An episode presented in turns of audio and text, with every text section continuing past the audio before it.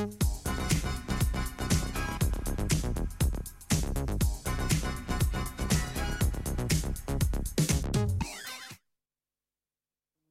théâtre, le théâtre.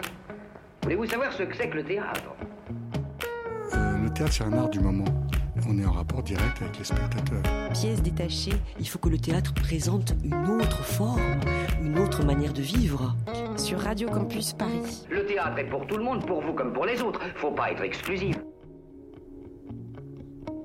Bonjour à toutes, bonjour à tous. Attachez vos ceintures pour un voyage au cœur de l'émission Pièces détachées que notre rédacteur en chef du jour a nommé Matière à spectacle. Ce soir, nous échangerons avec le metteur en scène Ahmed Madani pour notre grand entretien. Puis nous chroniquerons, capsulerons et décapsulerons les spectacles Avant la Terreur, programmés au Festival d'automne, le spectacle de danse Feu, euh, le spectacle de théâtre Furie et le journal d'un fou. Julien, euh, alors, Je commence. c'est matière à spectacle? Alors, lorsqu'on a comme nous le plaisir d'aller plusieurs fois par mois assister à du spectacle vivant sous ses différentes formes, en salle et hors salle, on s'interroge souvent sur ce qui fait un bon spectacle. Est-ce les idées, les mots, les formes, les gestes, une façon de jouer avec les spectateuristes ou au contraire de les oublier? Ce qui nous... Est-ce que c'est de plonger dans les plaies du monde ou être hors du temps? Ce qui nous permet en tout cas de continuer, c'est probablement le fait de ne pas avoir de réponse à cette question, de continuer avec les troupes, avec les metteurs et metteuses en scène, à explorer, à se laisser emporter. Ce soir, ce sont les matières que nous allons explorer. Nous allons nous laisser emporter. Ces matières sont-elles théâtrales? Sont-elles scéniques? Est-ce que les artistes tordent, dévorent, maltraitent? Est-ce qu'ils en font de l'art? Est-ce qu'ils le mettent sur scène? En tout cas, c'est le spectacle vivant. Et nous espérons encore ce soir vous donner envie de choisir ces curiosités, de prendre place dans un fauteuil. Alors attachez vos ceintures. Nous avons le plaisir d'échanger par téléphone ce soir avec le, metteur en scène Ahmed Madani de la compagnie théâtrale qui porte son nom. Euh, il a réalisé une quarantaine de spectacles, euh, dirigé le Centre dramatique euh, national de l'océan Indien pour un théâtre d'art populaire et poétique. Ses pièces sont éditées chez Actes Sud Papier. Et Julien était allé voir le spectacle Incandescence qui l'avait vraiment euh, enflammé, c'est le cas de le dire. Nous avons souhaité découvrir euh, son univers théâtral qui puise son inspiration dans la matière humaine autour des questions politiques et sociétales. Euh, et nous sommes allés au théâtre de Sartrouville voir son dernier spectacle au nom du Père qui tourne déjà depuis quelques années. Alors nous invitons les auditeurs à vivre cette expérience singulière et euh, nous en sommes sortis touchés, étonnés, euh, gourmands. hein. Ça- C'est aussi de la matière culinaire. Alors, euh, est-ce que Monsieur Madani nous entend? Oui, je vous entends très bien. Et vous-même, m'entendez-vous? On vous entend bien. Oui. Oui, parce que nous, on prévient les, les auditoristes. Ahmed Madani est avec nous depuis sa voiture. Pour ce voyage, donc. donc le terme attacher vos ceintures convient bien alors à cette circonstance. Non, mais à l'arrêt quand même. Ah bon Voilà, Voilà, on va éviter le on pire. peut détacher, euh, détacher. Alors, Ahmed Madani, on a, on a eu envie de commencer avec vous sur votre façon de travailler, sur votre modalité d'écriture, sur votre façon de non seulement de choisir les sujets, puis de les, de les défricher. Est-ce que vous pourriez nous présenter un peu comment vous, construit, comment vous avez construit ces différents spectacles? Mon principe euh, est, à peu près euh, toujours le même depuis quelques années. Euh, je, souhaite rencontrer des personnes dont le, théâtre n'est pas forcément le métier, qui n'ont pas forcément non plus la, culture du, spectacle, qui ne vont pas forcément au théâtre, qui ne sont pas forcément des gens qui sont habitués à l'art, mais qui ont une curiosité en tout cas. Ça, c'est quelque chose qui me- qui m'intéresse et euh, qui ont aussi le, désir euh, de partager avec moi euh, leur expérience de la vie, leur expertise de la vie. Et, donc, avec, ces personnes, on s'engage sur un, compagnonnage sur plusieurs mois, et, qui va tourner autour d'un sujet qui me tient à cœur et pour lequel ils ont aussi une curiosité, un intérêt. Et, surtout, ce qui me, me, me, comment me motive dans, cet échange avec eux, c'est d'entendre leur point de vue, euh, mais euh, formulé euh, à partir de vraiment leur intimité. C'est-à-dire qu'ils s'engagent profondément dans un échange avec moi et que ça ne reste pas quelque chose de superficiel. On n'est pas sur des opinions, sur des généralités, sur des points de vue généraux, mais sur des, choses qui, ont de la profondeur et, qui, engagent leur sensibilité. Et, c'est tout à fait passionnant, évidemment, d'avoir ces, partages, euh, ces récits de vie euh, qui font aussi appel à la fois à la mémoire de la personne, mais aussi à l'histoire globale, mais aussi aux relations euh, familiales, aux relations avec les amis. Et, donc, la, personne s'exprime totalement. et puis, elle a aussi ce désir, évidemment, de partager cette parole avec autrui. Voilà, ça c'est le schéma euh, euh, global euh, dans lequel je, développe mes, créations depuis une quinzaine d'années, en gros. Est-ce qu'on peut dire que vous continuez dans le théâtre, ce qui était votre métier précédent? Alors, ça c'est une vaste question, parce que mon, métier précédent, je l'ai exercé très peu de temps. j'ai eu une formation de, voilà, de psychologue clinicien thérapeute et euh, je me suis euh, assez vite éloigné de, cette euh, pratique parce que je, pense que j'avais pas suffisamment peut-être cette force pour accompagner sur des, années des, personnes dans des, difficultés, qu'ils avaient besoin d'un accompagnement, d'un traitement, etc. Et euh, il, m'a semblé euh, le plus pertinent euh, pour moi de, travailler sur la sublimation, c'est-à-dire de transformer les difficultés que nous pouvons avoir dans nos vies quotidiennes, de les, transformer en, creusant bien sûr ces problématiques, et puis de leur donner une, dimension poétique. Et, ainsi d'œuvrer pour le dépassement de soi. Et c'est exactement ce qui se passe avec euh, ces personnes avec qui je travaille, parce qu'elles prennent conscience, bien sûr, puisqu'on est sur l'intimité, sur une réflexion sur soi, euh, elles, prennent conscience de, leurs propres valeurs, et en même temps du, rapport à autrui, et aussi de ce que euh, les de, ce qu'elles ont d'universel dans cette singularité. Voilà. Et après, ma, façon de... c'est un, travail de maïoticien, en fait, où j'amène la personne à accoucher d'elle-même, en, vérité. Et, moi, ce qui me plaît, c'est de transformer tout ça en une œuvre d'art, en fait. Ce qui n'est pas tout à fait possible lorsqu'on a une pratique de, psychologue clinicien, de psychothérapeute, de psychanalyste, où là, on est enfermé dans euh, l'isoloir, en fait, du cabinet analytique et où, ça reste entre deux personnes et il n'y a rien euh, qui euh, va sortir de ça. Or, moi, c'est tout le contraire. Tout sort sur la scène. Alors, c'est vrai que c'était intéressant ce, ce rapport au public qui est à la fois dans une distance poétique, dans une grande proximité, et puis dans quelque chose de, de l'ordre de la catharsis. Je ne sais pas si, si le mot est un peu adapté ou pas. en tout cas, ça peut avoir cet effet-là, à la fois pour les protagonistes quand ils sont sur la scène et quand ils sont surtout dans, la, recherche, dans le travail, où on, passe par des étapes de prise de conscience, de découverte de soi, euh, de questionnement plus approfondi. Et puis, comme on arrive en fait à, cette fonction de l'art, euh, qui est de nous empêcher de mourir de la vérité d'une certaine manière, et, qui nous permet de, dépasser euh, la situation individuelle. À cet endroit-là, il y a aussi le partage qui se fait avec le public et l'effet cathartique, il joue aussi euh, sur le, spectateur, la spectatrice. C'est une des fonctions du théâtre, je dirais du théâtre antique. Hein. puisque ça vient de là, le mot catharsis, il vient de, ce, qui, de ce qui se déroulait au cours d'une représentation où on posait des questions euh, sociétales ou, ou, euh, intimes ou d'enjeux, de, de, de, pulsions, d'amour, de guerre, de violence, de haine, et, ça, et, ça, et ça, ça réparait d'une certaine manière, ça faisait prendre conscience, et puis ça se développe. Donc c'est vrai que c'est une fonction qui est, qui n'est pas propre à mes spectacles, la fonction cathartique du théâtre ou, de l'œuvre d'art en général.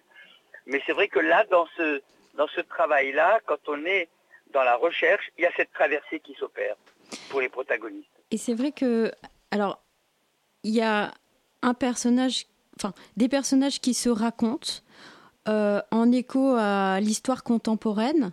Donc, c'est des histoires de vie qui font écho à l'histoire contemporaine et en même temps. Euh, voilà, il y, a cette matière euh, de spectacle qui, on, rentre dans quelque chose d'une écriture théâtrale. Et on se demandait aussi pourquoi vous appelez vos créations médiation spectacle. Alors, c'est pas tous mes, tous mes spectacles sont pas appelés comme ça. Ça, c'était pour euh, Au nom du Père. Il y avait au départ, dans la recherche qu'on avait, euh, élaboré avec Anissa euh, la volonté d'un travail un peu pédagogique, entre guillemets, à la fois sur les enjeux du théâtre et sur les questions qui, traversaient notre création. Et, euh, à, ce moment-là de la recherche, on, s'était arrêté en disant, bon voilà, on va se rencontre, rencontrer des, spectateurs avec qui on va établir un, rapport de, médiation, c'est-à-dire une approche sensible de la découverte de ce que ça met en jeu le théâtre et de ces questions, ces problématiques, comment euh, les personnes qui sont face à nous les éprouvent.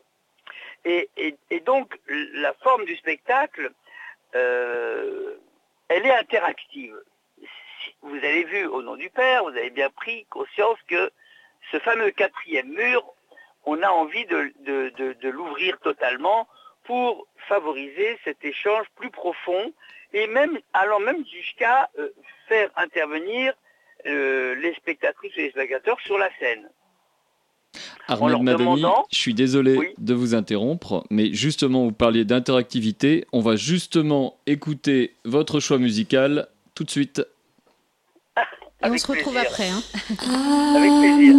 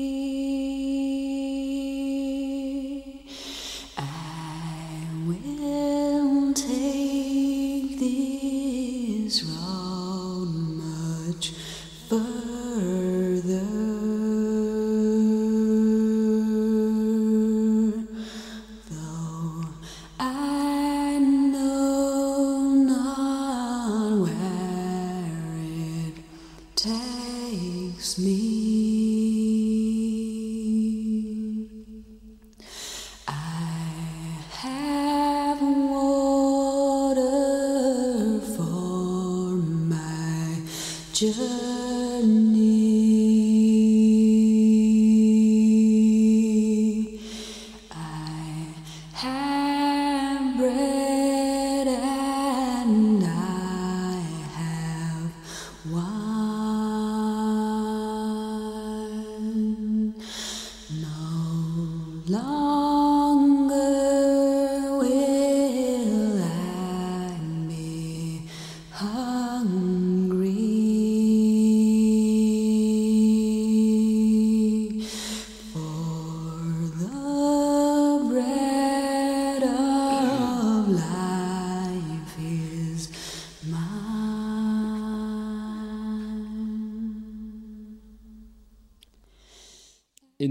En studio et au téléphone avec Ahmed Madani.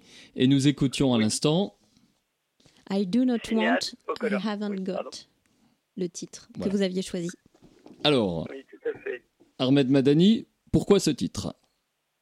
Alors, euh, ce titre pour plusieurs raisons, parce que c'est une artiste que j'aime beaucoup et euh, qui est décédée euh, récemment, au mois de juillet, qui a eu une traversée douloureuse dans sa vie. Euh, et, et- et alors donc, ce que j'aime aussi dans cette euh, chanson, euh, c'est- vraiment un, très très beau poème. euh, qui est une réflexion su- sur elle-même, en fait. Et, qui dit Je ne veux pas ce que je n'ai pas. Et en fait, c'est vraiment un point de vue sur, sur sa propre vie. Euh, j'ai du pain, j'ai du vin, pas plus que j'ai faim, euh, car le pain de la vie est à moi. J'ai vu un oiseau bleu marine volant bien au-dessus de la mer. J'ai marché et j'ai appris plus tard que cet oiseau bleu marine était moi. Et ça, c'est quelque chose qui me touche énormément parce que à chaque fois que je démarre un travail artistique avec des, personnes que je ne connais pas, une manière de les rencontrer, c'est de leur demander de chanter a cappella, comme elle vient de le faire, une chanson qui les touche. Et dans, la nudité la plus simple, ils n'ont pas de temps de préparation et ils arrivent sur scène et ils doivent chanter quelque chose. Et là, euh, on voit apparaître à la fois leur sensibilité, leur fragilité, leur poésie, euh, qu'ils chantent bien ou qu'ils chantent mal, on atteint à des moments d'émotion très très beaux et très très forts. Et, et- et cette rencontre avec une voix pure et une voix simple ouvre le chemin de notre travail euh, artistique. Parce qu'après avoir parlé pendant des heures et des heures, vient le moment où on va euh, s'engager sur le plateau. Et on va arriver, on se demande, entrer sur le plateau, arriver, et dites votre nom, votre prénom, l'âge que vous avez, et chantez une chanson. C'est celle qui vous vient à l'esprit. C'est vrai que, pardonnez-moi, quand on a vu ce spectacle au nom du Père, la voix d'Anissa sonnait avec une grande sincérité, une grande profondeur, et on a eu l'impression que vous aviez trouvé votre oiseau rare en référence au poète euh, iranien. Farid al-Dinatar, euh, le cantique des oiseaux. Vous avez Parfait. cherché l'autre en cheminant longtemps, vous ne voyez que vous-même. Absolument. Oui, absolument. Euh, C'était, euh, mais c'est cette quête-là, en vérité, qui est la plus importante dans mon travail, puisque, en fait, finalement, quand je rencontre ces personnes, euh, je leur demande, en allant vers moi, d'aller le plus possible vers elles-mêmes. Et la rencontre s'opère avec moi, mais elle s'opère aussi avec elles-mêmes. Enfin, ils sont sur la scène, et ils se retrouvent sur cette scène, et il y a une espèce de, comment dire, ça, je pense que c'est le propre de l'art, peut-être particulièrement du théâtre, qui est un art qui est obligé d'être partagé dans l'instant avec ceux qui viennent pour le, regarder, pour le partager avec nous, qui est je suis présent à cet instant-là et euh, ma voix porte au-delà des mots que je dis. Par le fait que c'est moi qui les énonce, ces mots.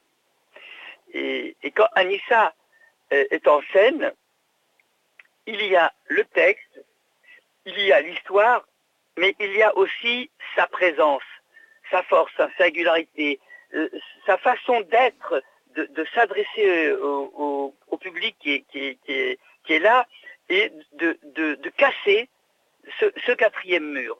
Et parce que dans, mon travail, dans ce type de recherche artistique, ce qui est très important, c'est l'adresse. Les, interprètes s'adressent aux gens qui sont face à eux. Ils leur parlent et ils leur demandent euh, une écoute, une attention. Et donc, quand il y a un sourire, c'est une façon que le public a de, prendre part au dialogue. Quand il y a un rire, quand il y a euh, un silence, euh, et l'interprète établit ainsi un échange avec le- les spectateurs. Et euh, évidemment, Anissa, elle a cette faconde, elle a cette, cette manière de, très surprenante lorsqu'elle est sur la scène de ne pas trop se déplacer d'elle-même. Elle est elle-même le plus possible et euh, euh, elle, simplifie la relation au point qu'il y a un rapport de confiance qui s'établit avec le public. Et quand elle demande aux gens, par exemple, de fermer les yeux, tout le monde ferme les yeux. Et quand elle leur demande de raconter euh, le souvenir euh, qui les a marqués, et qui, qui est venu à leur esprit de, leur père, beaucoup le racontent. Et, ceux qui ne le racontent pas euh, au moment de la, représentation viennent souvent nous voir après la représentation pour partager dans un moment encore plus intime avec Anissa et avec moi un souvenir, un.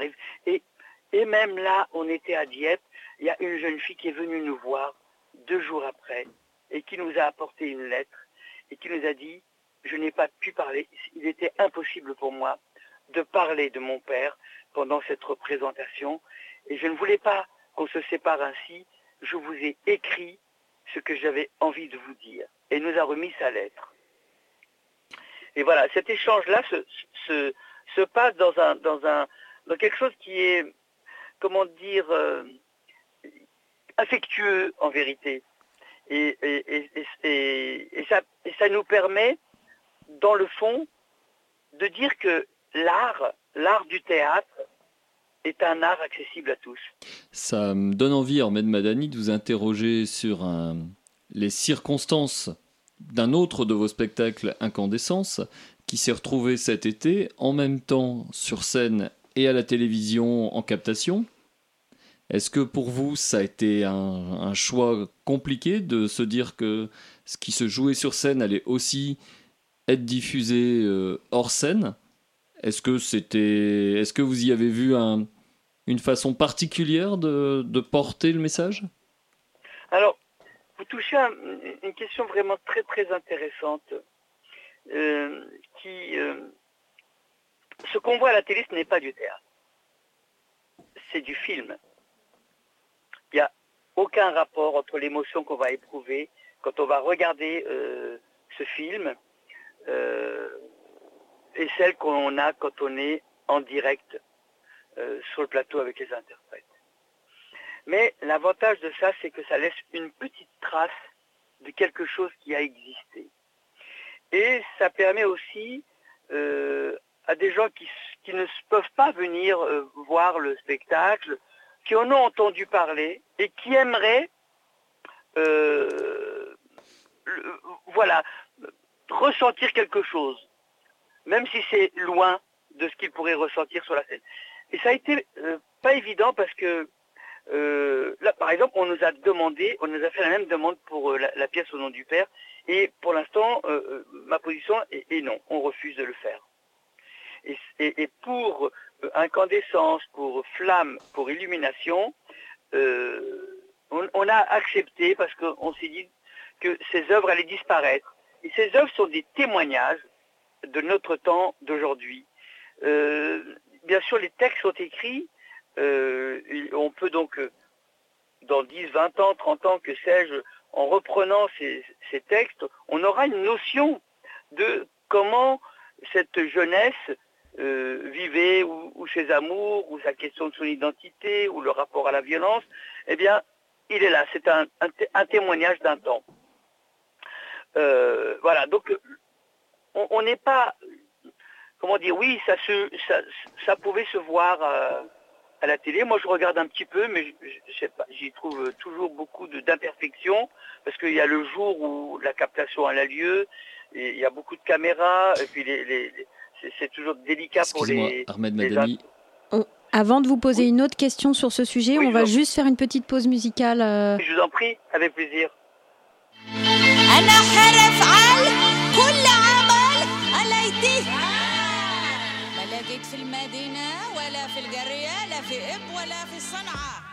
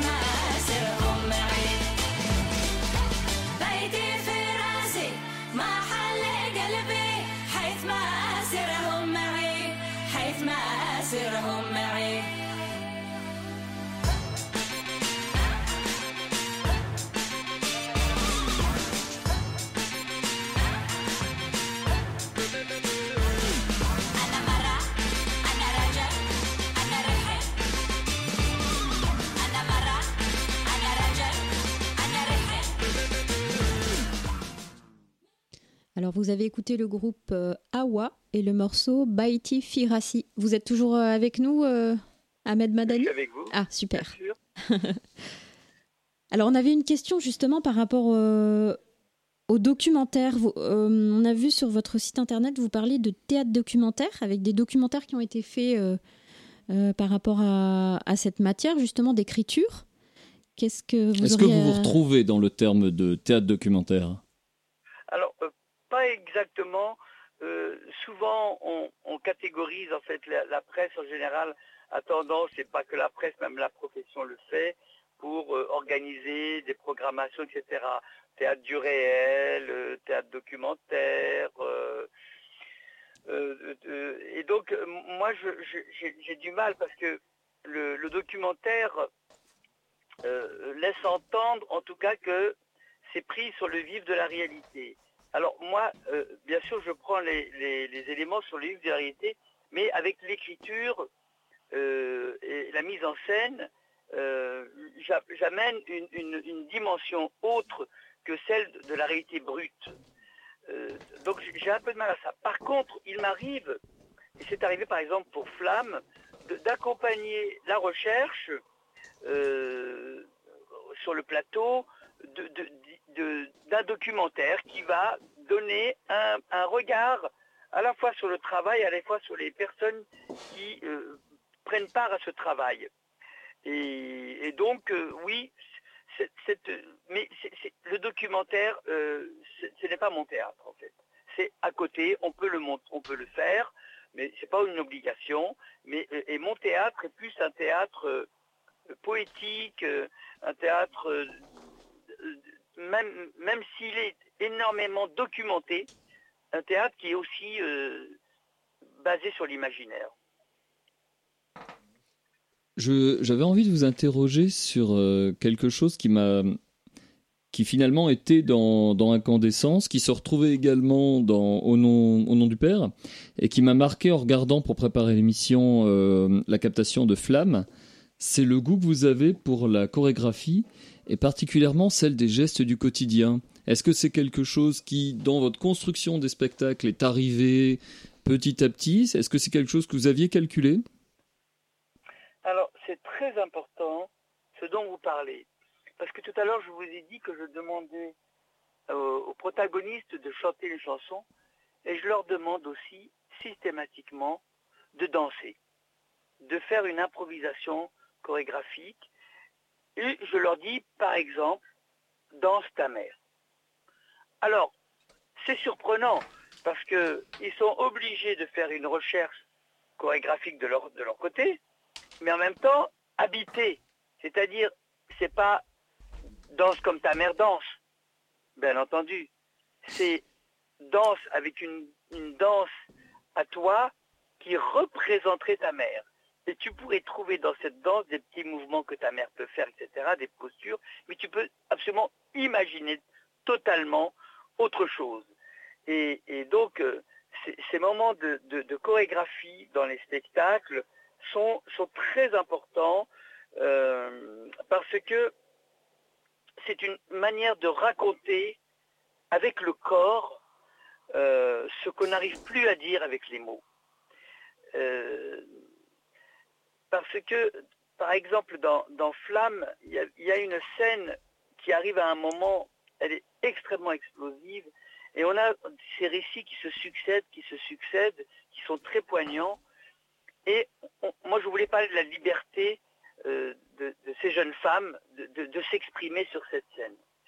Et à un moment donné, elles se lâchent, elles dansent. Et c'est un moment qui est à la fois spectaculaire euh, par le fait de la chorégraphie, qui, est, réglée par un chorégraphe, euh, Salia Sanou en l'occurrence, mais en même temps par euh, une espèce de, forme d'énergie libératrice et, qui dit ce qu'elle n'arrive pas à dire. Les corps se libèrent totalement. Et, lorsqu'on assiste à la représentation en live, euh, le- le- les spectatrices et spectateurs ont envie de danser, mais il y en a beaucoup qui ont envie de pleurer à ce moment-là.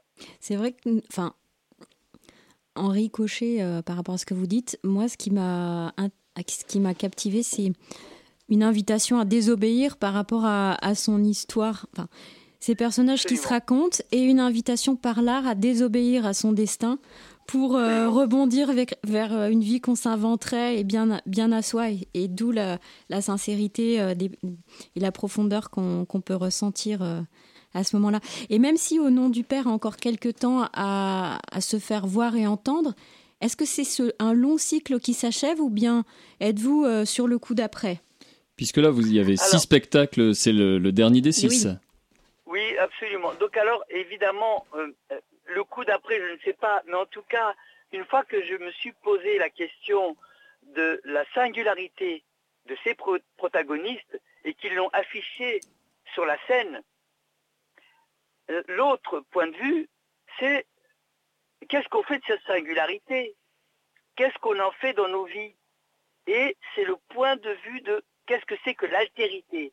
Et ce sera le grand sujet de, de mon prochain cycle qui s'appelle Nous sommes vous. C'est-à-dire que nous sommes peut-être différents, mais dans notre humanité, nous sommes les mêmes. Donc on est reparti Et, euh, sur 13 nouvelles années. Alors voilà, c'est- cette ambition que j'ai. Je ne sais pas si j'y parviendrai. On l'espère. en, en tout cas, c'est cette envie-là de, de- de- de travailler sur ce rapport à l'autre et de chercher des, des personnes qui ont envie de- de dire ce qu'elles font pour les autres, comment elles agissent pour les autres. Parce qu'on est dans un monde où de plus en plus la singularité, l'affichage de soi-même devient presque plus important que la relation avec l'autre. Et ça, c'est une réflexion qui va être, je pense, passionnante parce qu'il y a énormément de personnes qui euh, construisent leur vie dans le rapport aux autres. Alors, on va justement saisir le moment opportun, insufflé par euh, les divinités grecques dont vous nous aviez parlé, pour euh, bah, rebondir sur la suite de notre aventure. Voilà. Merci Ahmed Madani pour cet échange. Merci à vous. Merci beaucoup. Et on vous souhaite euh, bah, plein de, de belles aventures théâtrales euh, pour la suite. Je vous remercie infiniment. C'était un très agréable moment en votre compagnie. Et puis vous, vous de même, euh, continuez et puis euh, donnez aux autres. Bon voyage. Merci. Merci.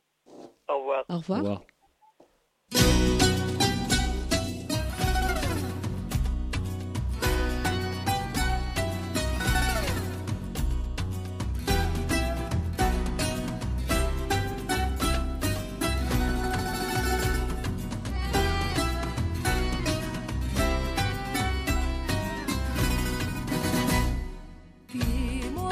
Μοναξιά μου ρωτώ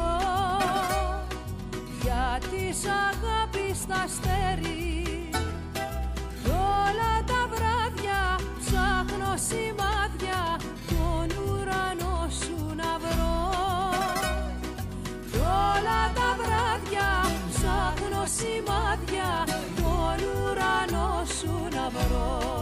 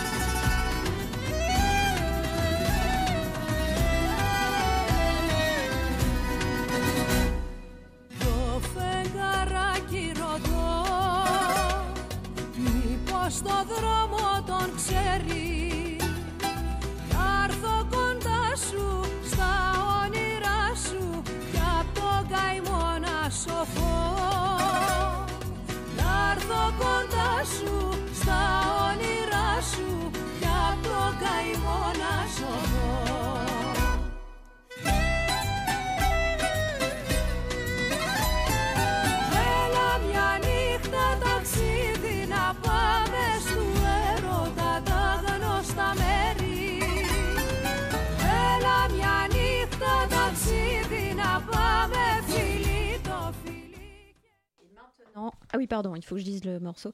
Alors, vous avez entendu euh, la musique euh, de Elamia Nishta, qui chante, le groupe Theodosia Stiga.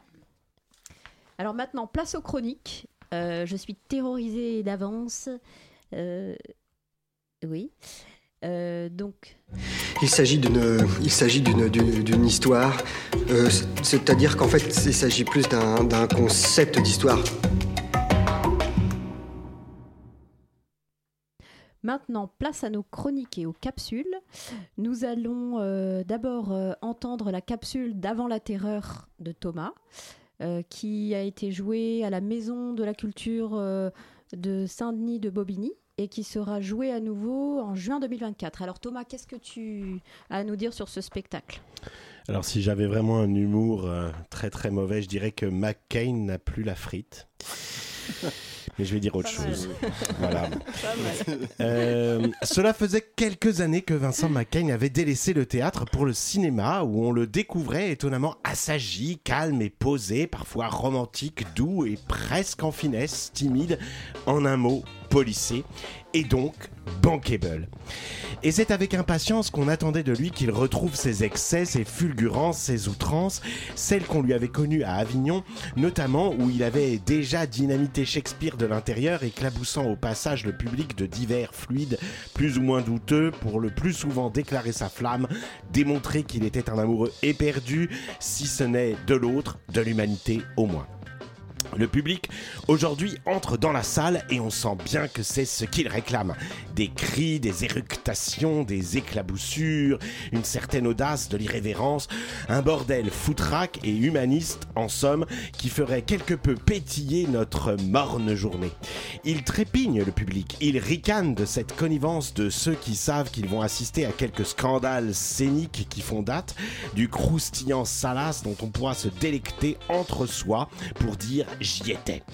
Pourtant, il y a là Nicolas Maury, Olivier Pi, Claire Chazal, les Happy Few du théâtre contemporain français en nombre, qui, on le sait, ne se laisseront pas éclabousser, eux.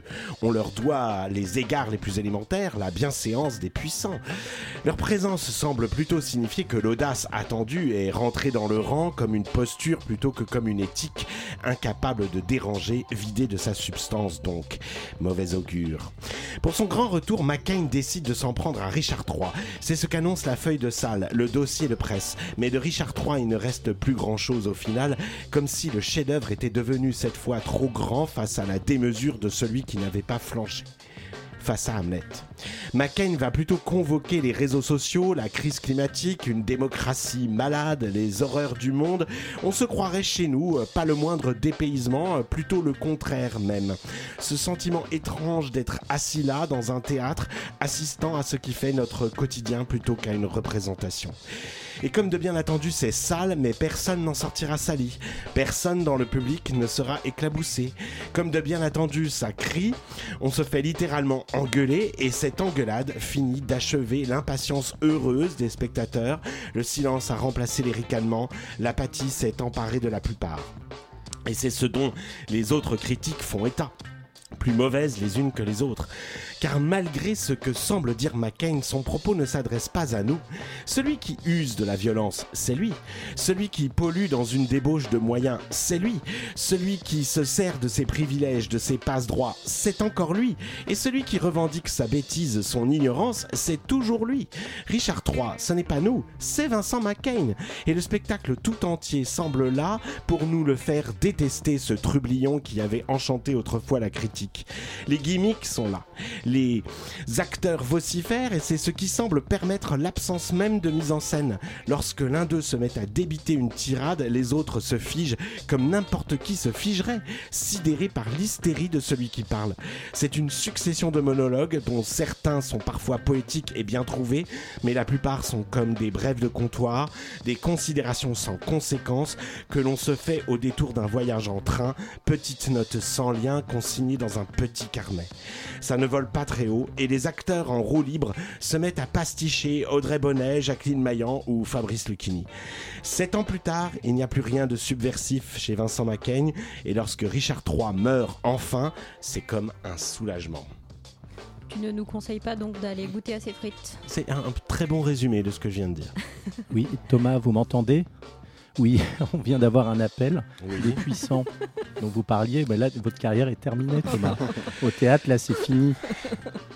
C'est- comme ça. Bon. Voilà. Désolé. hein. En même sommes- temps, c'est vrai que ça Oui. vend pas du rêve quand t'annonces la présence de Claire Chazal.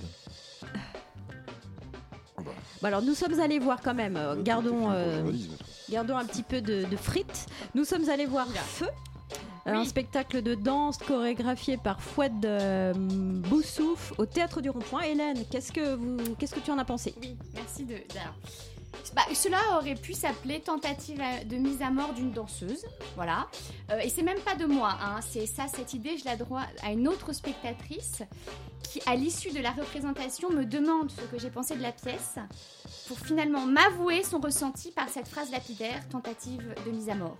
Donc cette idée de titre est donc suffisamment explicite hein, pour mon entrée en matière. Feu, je prononce ainsi, feu, F-E avec accent circonflexe U, c'est non pas comme le cite la note d'intention, le lieu d'une expérience collective intense, mais malheureusement, le lieu d'une non-expérience spectaculaire où le spectateur est forcé de constater sa solitude, n'est-ce pas? Face à l'agitation vide qui anime tant bien que mal une équipe d'interprètes solidaires dans le naufrage. Mais bon, de, de quoi s'agit-il vraiment? Eh bien, de bien peu, enfin selon moi, de trop peu qui suffit à nous faire voir l'aridité d'une écriture, devrais-je dire, le manque d'une écriture chorégraphique. Cela commence par une trentaine de minutes d'un cercle parcouru sans discontinuer par les dix danseuses. Formidables, hein Et elles sont présentes par leur résistance, leur abnégation. Mais tout cela peine à atteindre ce qui est convoité, hein, je cite, l'envoûtement du geste cyclique. Un truc de ouf pour les chorégraphes contemporains.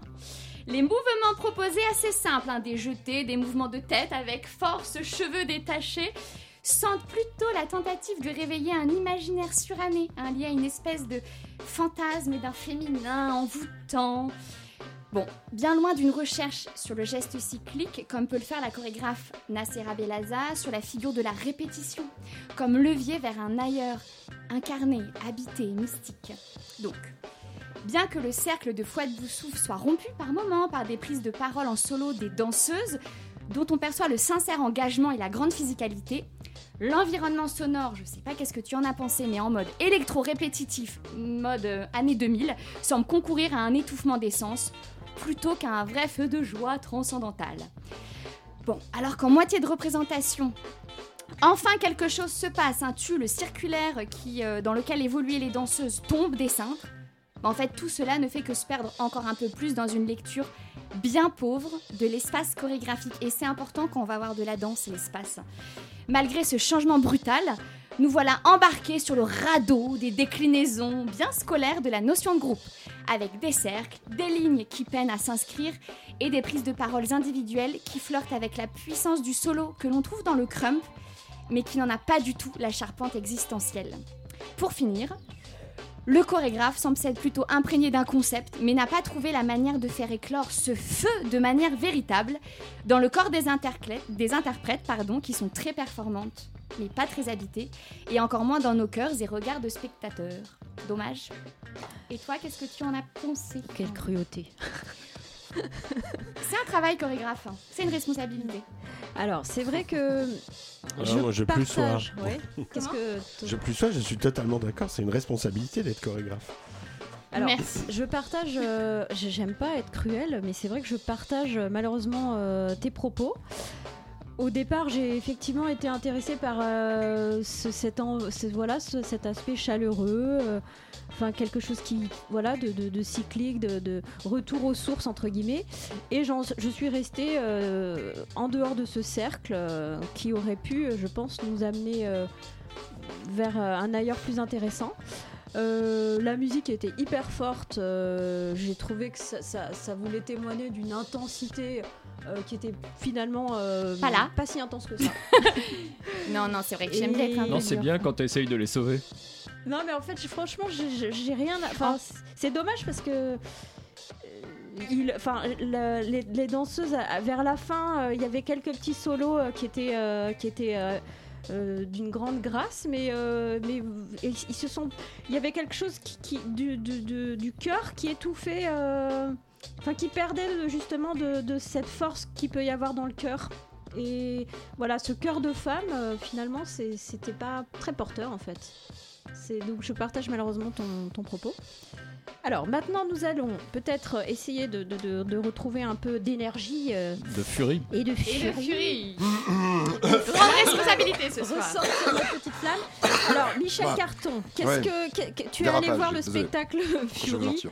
euh, mis en scène par Léonore Oberson, euh, seule en scène au théâtre. Qu'est-ce que que- qu'est-ce que tu Ah oui, j'ai vu. Oui, mise en scène aussi avec euh, Clémence Coulon, il faut le dire. D'accord. Alors, euh, donc c'est assez simple. Le pitch, hein, c'est 12 heures avant un Grand Prix de Formule 1. bah, Hélène Chatterton, qui est donc euh, jouée par Léonore euh, Oberson, donc qui est une jeune pilote de course, est en pleine préparation, on va dire psychologique. Et donc, à travers plusieurs rencontres, elle évoque sa passion pour l'automobile, pour la course, pour Ayrton Senna, comment elle, s'y est jetée, qu'est-ce qui l'a fait vibrer, vrombir, enfin tous ces trucs-là du, du monde du moteur. Euh, donc, euh, Hélène Chatterton, en réalité, est une pilote de Formule 1 fictive. hein.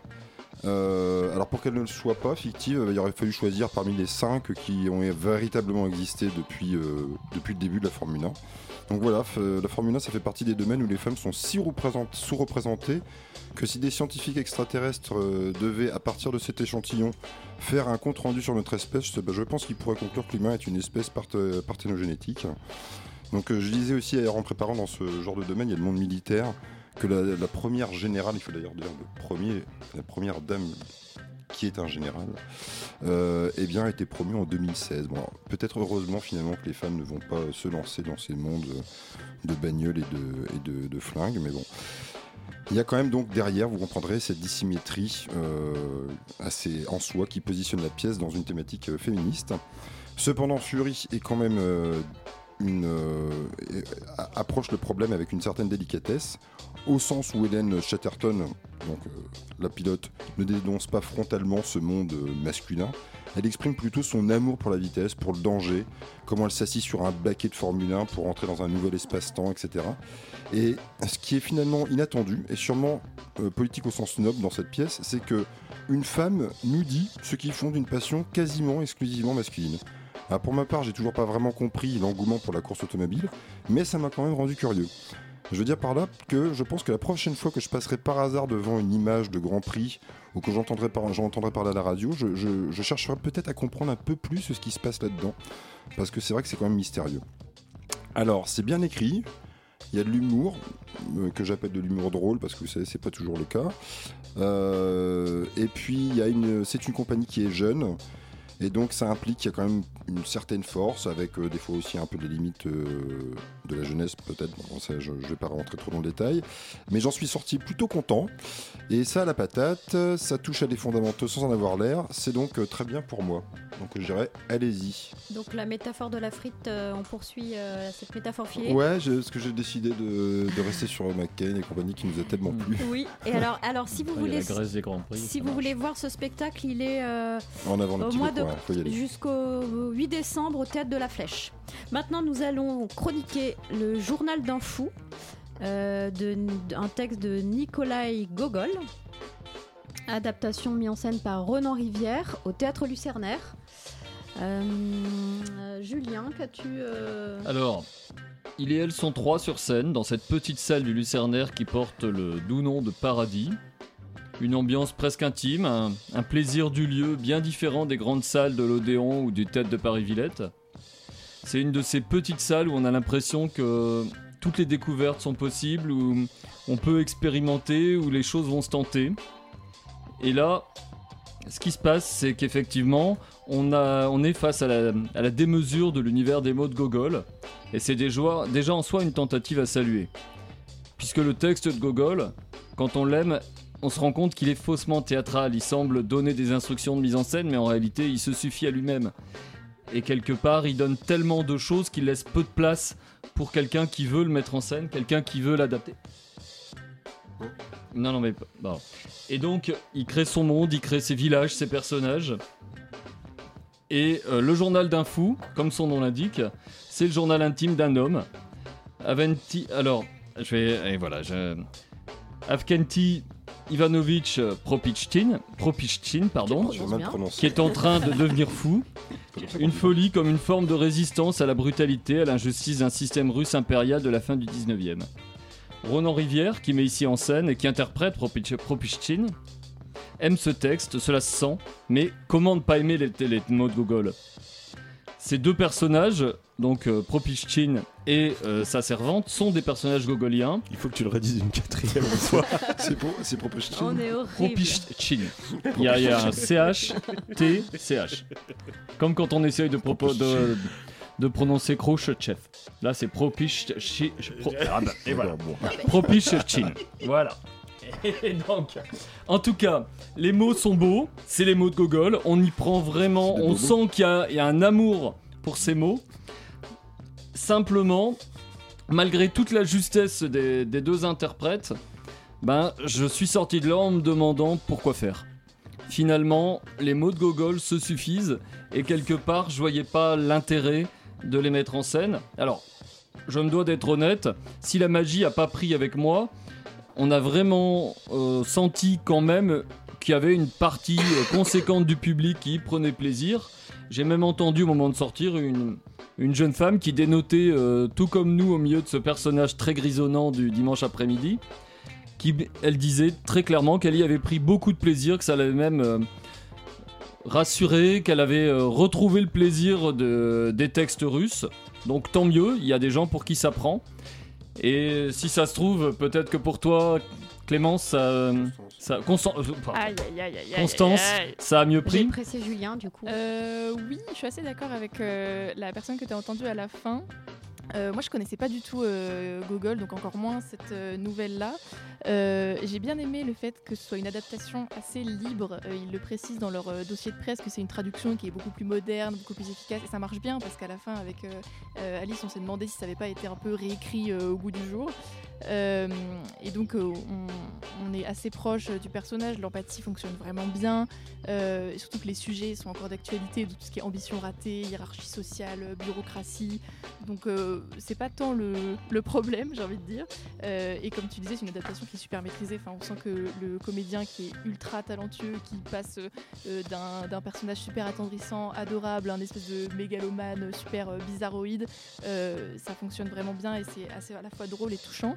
Euh, mais ce qui m'a laissé un peu sceptique, c'est le, décor et le, personnage de la servante Mavra, qui pas dans le, qui existe dans le texte original, mais qui n'est pas un personnage à part entière, qui est juste euh, mentionné euh, et qui là est porté à la vie et notamment au même titre que le pianiste qui est sur scène aussi, donc la musique est interprétée en live. Euh, et en fait, euh, j'ai pas, ça c'était beaucoup trop d'informations. Et comme la pièce est jouée dans la salle Paradis, qui est tout en haut du théâtre, avec un escalier en colimaçon interminable pour y accéder, on a l'impression d'être dans une espèce de chambre de bonne, euh, sous des combles, un espèce de, de taudis un peu lugubre, avec le décor penché. En fait, c'est- intéressant parce qu'il y a plusieurs niveaux de décor, etc. Et ça crée une espèce d'inconfort et de malaise. Peut-être que c'est volontaire pour être dans le, le côté insatisfait du personnage. Moi, j'avais l'impression d'être dans un truc de Dickens un peu euh, misérable. Enfin, c'était très particulier. Donc, en résumé, c'est pas en théâtre ce que j'aime forcément. Mais euh, moi, j'ai le point de vue de l'ignorante qui ne connaissait pas Gogol, qui est contente d'avoir découvert ça, qui aurait envie de le lire euh, après. Euh, C'était excessivement bien interprété, l'acteur est passionné. Euh, donc, c'est quand même une bonne incarnation. La musique euh, est euh, plutôt sympa. Donc, je recommande quand même. Très bien, merci euh, Constance. Alors, si vous souhaitez aller au paradis, donc euh, dans cette salle au Lucernaire, le spectacle est jusqu'au 10 décembre. euh, N'hésitez pas. Euh, notre émission. J'avais juste un petit Ah, mot Julien, avant qu'on coupe. Vas-y. C'était tout simplement pour euh, un spectacle qu'on devait aller voir et qu'on n'a finalement pas vu, mais je voulais quand même en parler et euh, inviter les, spe- les, les auditeurs et auditrices à aller le voir et à nous dire ce qu'ils en ont pensé. C'est Merci pour la lumière. Ah oui. Donc, euh, bah, merci. D'accord. Dites-nous. Donc alors, euh, bah, notre émission euh, se finit là euh, ce soir. Elle a été euh, préparée par Julien. Mais on se retrouve le mois prochain. Oui, bien sûr. ce sera moi le rédac chef. Oui Et elle a été animée par Constance, Hélène, Alice, Thomas, réalisée par Guigui et Constance et produite par notre euh, productrice Camilla. Et vous pouvez retrouver toutes les prochaines dates des spectacles sur la page Facebook et le- la page sur le site de l'émission. J'ai oublié Hans. Michel. Michel Carton Eh oui, Évidemment. Michel est avec nous. Allez au théâtre, allez voir de la danse, écouter de la musique, allez au cirque. Et rendez-vous le mois prochain. Ciao. Ciao. Et maintenant, place aux frites. Bye bye.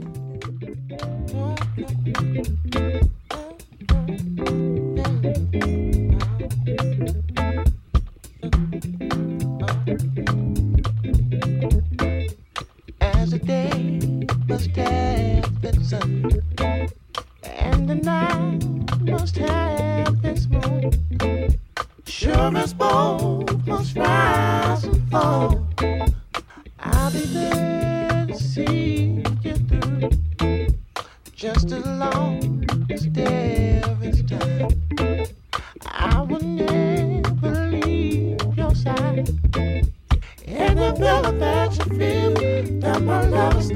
kisses.